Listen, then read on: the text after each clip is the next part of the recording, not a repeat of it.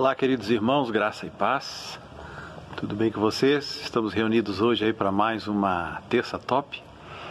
Como vocês têm percebido nessas últimas semanas, nós temos tratado de alguns assuntos que são chaves, temas importantes para a Fonte Church e que muitos irmãos e irmãs aqui e ali têm nos perguntado qual é a nossa posição, a nossa compreensão sobre diversos assuntos.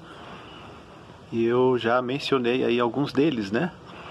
Já falamos um pouco sobre a ceia do Senhor e qual a importância dela, como é que, como é que nós a compreendemos e como nós a praticamos. Depois, na outra semana, falamos um pouco sobre também o batismo, como nós o entendemos, como o praticamos, como é que a gente vive essa realidade no âmbito da Igreja Fonte Church. E hoje à noite eu queria partilhar com você um pouquinho também, embora vão ser só dois encontros, bem resumidos, queria compartilhar com você um pouco sobre casamento a nossa compreensão de casamento na, na, na Igreja Fonte Church, né? Claro que nós respeitamos algumas posições diferentes aqui e ali, também com respeito à ceia e também com respeito ao batismo, não há dúvida, né? Nós não temos a última palavra, nem somos donos da verdade em todos os aspectos da Escritura, mas nós temos uma, uma linha geral, uma, um posicionamento geral que nós entendemos deve ser o mínimo que todos nós na Fonte Church devemos acolher e praticar, né? E isso já falamos com referência a esses dois temas anteriores. E agora nós vamos tratar um pouquinho sobre casamento. O que é casamento? Quando acontece casamento? Quando o casamento deixa de acontecer? Né? Vamos falar um pouquinho também no final sobre divórcio e a possibilidade de um novo casamento ou não há muitas posições né, no ambiente é, evangélico brasileiro em torno do tema do matrimônio, desde posições que nós consideramos extremamente liberais e que por qualquer razão e motivos um casal pode se separar, até mesmo casais crentes, né, cristãos, até posições extremadas com as quais nós também não compartilhamos de irmãos e teologias que dizem que em hipótese nenhuma pode haver a, a, separação, uma vez que o vínculo do casamento jamais é quebrado, né? Então nós queremos conversar um pouquinho com você sobre esses temas tão importantes e necessários para a nossa jornada, mas ao mesmo tempo não queremos nos posicionar nem com aqueles que assim são chamados liberais com respeito à sua sua posição quanto ao casamento e divórcio, muito menos com esses alguns ultraconservadores e que têm algumas interpretações é, que, no nosso ponto de vista, carecem de fundamentação bíblica para dizer o que dizem com respeito à possibilidade de um novo casamento. Nós queremos nos posicionar de maneira equilibrada, ponderada, mas acima de tudo é, bíblica e queremos entender o que o Senhor nos ensina com respeito a este assunto, tá bom? Então, no nosso, no nosso encontro de hoje, vai ser breve, né? Vamos falar uns 20, 25 minutos. Nós vamos tratar sobre o que é o casamento, o que significa para Deus o casamento, que, que a Bíblia ensina sobre esta instituição tão bonita, tão bela e tão controversa nos dias de hoje, que é o casamento. E para tanto eu queria ler com você uma palavra do Senhor Jesus em Mateus, no capítulo 19, a partir do versículo 3, e ele diz assim: Mateus 19, 3 e seguintes. Vieram a ele alguns é, fariseus e, os, e o experimentaram, perguntando: É lícito ao marido repudiar a sua mulher por qualquer motivo? Então respondeu ele: não tendes lido que o Criador desde o princípio os fez homem e mulher, e que disse: Por esta causa deixará o homem pai e mãe, e se unirá à sua mulher, tornando-se os dois uma só carne, de modo que já não são mais dois, porém uma só carne. Portanto, o que Deus ajuntou, não o separe o homem. Replicaram-lhe eh, os fariseus: Por que mandou então Moisés dar carta de divórcio e repudiar? Respondeu-lhe Jesus: Por causa da dureza do vosso coração é que Moisés vos permitiu repudiar vossa mulher. Entretanto, não foi assim desde o princípio. Eu, porém, vos digo: quem repudiar sua mulher, não sendo por causa de relações sexuais ilícitas, e casar com outra, é, comete adultério. E o que casar com a repudiada comete adultério. Disseram-lhe os discípulos: Se é essa a condição do homem relativamente à sua mulher, não convém casar. Jesus, porém, lhes respondeu: Nem todos são aptos para receber esse conceito, mas apenas aqueles a quem é dado. Porque há eunucos de nascença, há outros a quem os homens fizeram tais, e há outros que a si mesmos se fizeram eunucos por causa do reino dos céus. Quem é apto para o admitir, admita.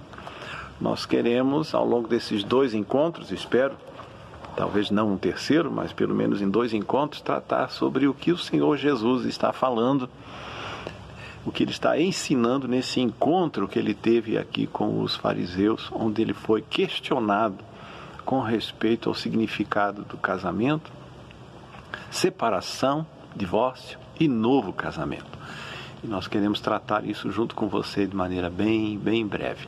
Em primeiro lugar, devemos dizer que o Senhor Jesus, ao citar é, Gênesis capítulo 2, o versículo 24, ele diz algo tremendo, algo sensacional. Ele diz assim: Não tendes lido que o Criador desde o princípio os fez homem e mulher e que disse: Por esta causa deixará o homem pai e mãe se unirá à sua mulher, tornando-se os dois uma só carne, de modo que já não são mais dois, porém uma só carne, portanto, que Deus ajuntou, não o separe o homem. É, é, é lógico, é evidente que o que o Senhor está dizendo aqui deixa bastante claro para mim e para você, irmãos, que o casamento é uma, é uma união heterossexual. É, entre um homem e uma mulher. O Senhor Jesus diz aqui que no princípio Deus os fez homem e mulher. A fonte Church não reconhece casamentos é, homoafetivo, homossexuais. Né? Embora a lei brasileira o admita, o reconheça, e a maioria dos países do mundo já o fazem, até mesmo a, a, a permissão de constituir famílias e terem filhos, nós não entendemos isso da parte de Deus. Nós só reconhecemos é, casamentos do ponto de vista bíblico e espiritual, do ponto de vista de Deus, se é entre um homem e uma mulher, como o próprio Senhor acaba de dizer aqui. Ele é também, do nosso ponto de vista, monogâmico. Nós não reconhecemos as mais diversas formas de amar, como se dizem nos dias modernos, né? Diversas é, é, modelos de família e de casamento, né? Poliamores, como tem sido divulgado nos dias modernos de um homem com diversas mulheres ou uma mulher com diversos homens, né? O Senhor Jesus diz que Deus os fez homem, um homem e uma mulher. Portanto, para nós, casamento sempre será apenas entre um homem e uma mulher para ser re reconhecido e entendido como casamento. E em terceiro lugar, também entendemos que ele é indissolúvel. O Senhor Jesus disse que o que Deus uniu, o homem não deve separar. Se foi algo que Deus uniu, foi algo que Deus colocou sobre, a, a, sobre uma determinada condição, o ser humano não deve desfazê-lo, é o que está sendo dito aqui. Então, para nós, antes de mais nada, nós entendemos que do ponto de vista bíblico, o casamento ele é heterossexual, ele é monogâmico e ele é também indissolúvel. Dito isto, irmão, a gente vai tentar responder então juntos aqui o que é casamento. O que é casamento então exatamente? Então nós devemos dizer na perspectiva bíblica, a partir de Gênesis 2, 24, que ele é uma instituição divina. Quem criou esse negócio foi Deus.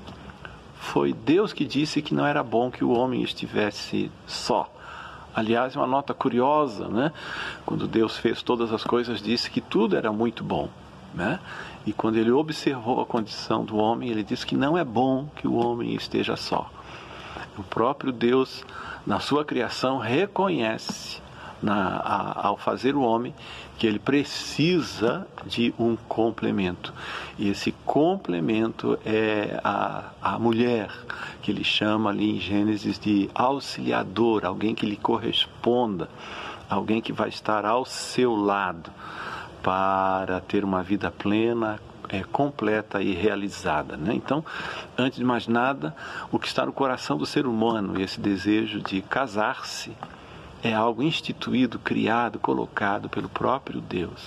Deus é o maior interessado em que o casamento seja algo bom é, e perfeito e de uma experiência agradável para a vida do casal. Né? Então, em primeiro lugar, devemos dizer casamento é uma instituição divina. Em segundo lugar, ele é também uma aliança entre as partes. Né? O quando um homem e uma mulher se unem, eles estão se unindo em aliança, eles estão formulando um pacto entre si de vida é, em comunhão.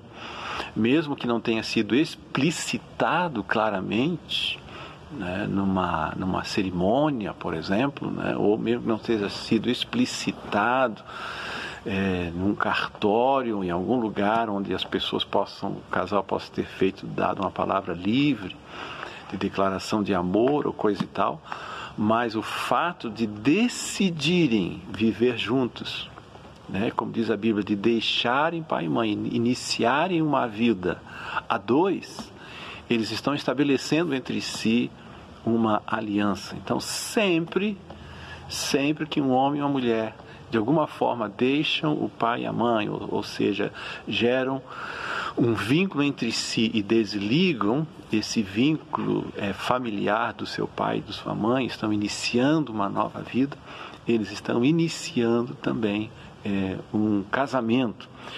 E, e também ele, é, o casamento acontece quando, é, quando o casal é, conforme Gênesis 2:24, deixa pai e mãe, unem-se um ao outro, tornando-se uma só carne. Então, o casamento é também uma expressão de unidade por meio da sexualidade. Né? Então, o casamento é uma instituição divina, é uma aliança entre duas partes e é também uma conexão de unidade sexual. Né? E também devemos lembrar que para que uma pessoa se case, eh, as partes elas são livres para casar com quem quiserem. Né? Não devemos nos sujeitar a julgo de ninguém para eh, termos alguma orientação impositiva com respeito a com quem devemos casar. As pessoas são livres para casar com quem quiserem. A nós, cristãos, é dito que nós devemos somente casar no Senhor. Em 1 Coríntios, no capítulo 7, 39, o apóstolo Paulo diz que a mulher está ligada ao marido enquanto ele vive. Mas se ele vier a morrer, ela está livre para casar com quem quiser, desde que no Senhor. Deixando claro que quando a gente, como cristãos, casa com pessoas não cristãs, conforme o apóstolo Paulo ensina em 1 Coríntios, nós estamos nos colocando em jugo desigual com o incrédulo. Nós estamos nos colocando numa condição que vai nos trazer sofrimento, eventuais dores e angústias por causa desta decisão. Né? Mas então, assim ensina a palavra de Deus. Um segundo, um segundo aspecto importante que deve ser dito aqui também é a responder a pergunta: quando acontece casamento? Né? Quando é que duas pessoas estão é, casadas? Há muitas é, posições e controvérsias nesse sentido, mas creio que biblicamente, basicamente, a gente consegue dizer que acontece casamento quando um homem e uma mulher decidem deixar pai e mãe. Por isso, deixa o homem, pai e mãe, e se une à sua mulher e fazem é, um pacto, uma aliança entre si, de viverem juntos. mesmo quando, é, ainda que não tenham casado no cartório, ainda que não tenham usado uma documentação adequada para para ter um registro legal da sua união, ainda assim, deixando pai e mãe, se unindo debaixo de um teto, ou até morando com o pai e com a mãe, mas decidindo ter uma vida conjugal própria, eles estão casados. O pacto está implícito naquilo que fizeram, né? Se eles decidem juntos morarem, eles estão é, declarando uma aliança entre si. Né? Há, há, até igrejas que dizem né, que se você não está casado no civil, você não está casado é, diante de Deus, você está em fornicação, está amaziado, coisas desse tipo, né, irmãos? Nós devemos entender claramente que a palavra de Deus e a vontade de Deus, o ensino da Bíblia é superior, está acima das leis humanas.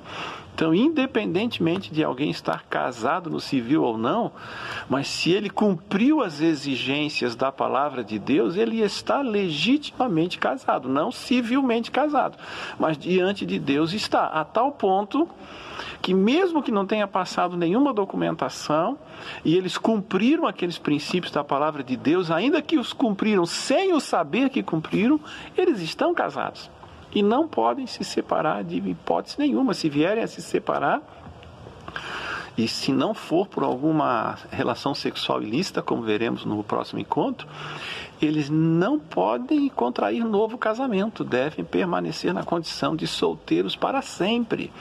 Não podem, né? no caso de, de, de cristãos, aqueles que não conhecem o Senhor vivem. É, sem lei né, no seu coração e por isso não cumprem os mandamentos do Senhor. Mas nós que conhecemos a Deus, sabemos muito bem os compromissos que nós assumimos quando nos é, casamos, né? E porque a, a, Bíblia ensina que o que consuma essa relação, que consuma esse pacto, essa aliança, é, não é apenas o sim que um diz para o outro, né? Como eu já disse antes, pode até estar implícito, mas é quando, após decidirem é, viver juntos, deixar pai e mãe, eles passam a ter atividade sexual a sexualidade é a que gera a formação de uma só carne. O apóstolo Paulo diz isso em 1 Coríntios, quando ele trata do, do, de uma pessoa solteira, né, que vier a se ligar com uma prostituta. Paulo diz que ele se torna uma só carne com ela. Então, o que faz uma só carne com alguém é quando ela se, se, se tem, tem relações sexuais com a outra pessoa. E quando ela tem relações sexuais com a outra pessoa e ainda não é casado, a Bíblia chama isso de fornicação, ou seja, ainda não decidiram, ainda não deram esse passo de viver debaixo de um teto, de se desligarem do seu pai e de sua mãe. Isso aí é uma relação de fornicação que deve ser interrompida, que deve ser cessada e confessada ao Senhor porque a relação sexual só pode acontecer após o casamento devido né? que normalmente nós o fazemos e é bom que se faça isso de maneira pública, com testemunhas, com troca de alianças, né? E, e com votos explícitos. É claro que nós sempre vamos dar preferência e desejamos que isso seja feito desta maneira. É a melhor maneira, é a maneira mais adequada, que está mais próxima da tradição bíblica, né? E nós, claro que devemos fazê-lo sempre, né? mas como nós não temos muito tempo aqui, não, não, não me dediquei a tratar desses temas todos, né? Quero tratar apenas os que são mais é, essenciais à vida do casal, à vida conjugal. Né? Então quero deixar bastante claro que mesmo que não tenha havido casamento civil, a pessoa que deixou pai e mãe unir-se um ao outro e tem atividade sexual em sua vida, eles estão casados. E repito, ainda que estejam morando com pai e mãe, eles estão casados e não poderão mais vir a se separar. Alguns até, alguns até dizem: não, nós vamos, vamos viver assim, né? Porque se não der certo a gente pode se separar sem o compromisso de ter se casado. Não, não, não. A Bíblia diz claramente, claramente que já estão casados. E por estarem casados, a única exceção é as, são relações sexuais ilícitas e a exceção lá que nós vamos tratar também, que o apóstolo Paulo menciona em 1 é, Coríntios, no capítulo 7. Ok? O terceiro aspecto que eu queria compartilhar com você, o primeiro foi o que é casamento, o segundo foi quando é que acontece casamento, o terceiro que eu queria compartilhar com você é para que serve o casamento. Afinal, por que ou para que que nós nos casamos? E a Bíblia dá algumas pistas muito, muito evidentes para a gente. A primeira delas, por que, que nós casamos? É porque nós temos necessidade de expressão sexual. O apóstolo Paulo também ensina, né, na primeira carta aos Coríntios, que, que é melhor casar do que viver abrasado, né? É melhor casar do que viver cheio de desejos sexuais. Uma vez que desejos sexuais só podem ser satisfeitos no casamento, então, quem deseja satisfazer os seus desejos sexuais deve casar-se. Essa é uma das funções e necessidades do casamento.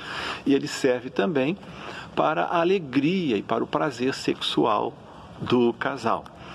O casal pode viver a sua vida sexual amplamente dentro da liberdade que eles têm, que a Bíblia dá, de expressarem a sua sexualidade dentro da vida conjugal. Né? Essa é uma, é uma função do casamento. A segunda função do casamento é trazer alegria emocional.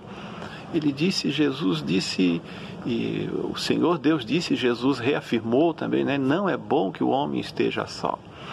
Então o casamento traz estabilidade, alegria para o relacionamento conjugal. Ali eles podem trocar experiências, eles podem sonhar juntos, chorar juntos, desenvolver amizade, companheirismo, praticar o amor um pelo outro, serem servos um dos outros, crescer na vida emocional, né? amadurecer em relacionamentos. O casamento ele é ele é maravilhoso para produzir estes resultados na vida do, do casal. Então nós nós casamos porque precisamos de expressão sexual e ela é algo agradável aos olhos de Deus no casamento. Nós casamos porque devemos ter expressões emocionais de realização pessoal, de realização de sonhos, de, de desejos, de, de alvos para a vida matrimonial e para a família. É por meio do casamento que Deus institui a família. Então a família e o casamento é um ambiente, é um ninho, é um ninho agradável, propício para o desenvolvimento emocional equilibrado dos nossos filhos, né? Um bom casamento no nível emocional traz também equilíbrio para os nossos filhos para o desenvolvimento emocional e para a identidade emocional e sexual dos nossos filhos. Casamentos desequilibrados, onde os papéis e as funções não são cumpridos de acordo com a palavra de Deus, geram, geram filhos emocionalmente instáveis, sem uma identidade clara e trazem tantos transtornos e dificuldades para a vida familiar. Então, o casamento ele propicia também esta, este amadurecimento e crescimento na vida emocional e relacional do casal. E em terceiro lugar, o casamento também ele serve para a alegria espiritual. Deus também criou o casamento para que através dele nós tivéssemos um relacionamento profundo com o Senhor. Felizes os casais que leem a Bíblia juntos, que meditam juntos, que oram juntos e que servem ao Senhor juntos.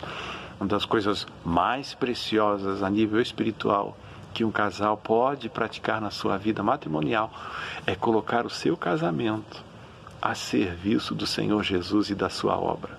Poder viver não apenas para si, não apenas para os seus alvos e propósitos, mas viver para o Senhor e para os alvos do Senhor.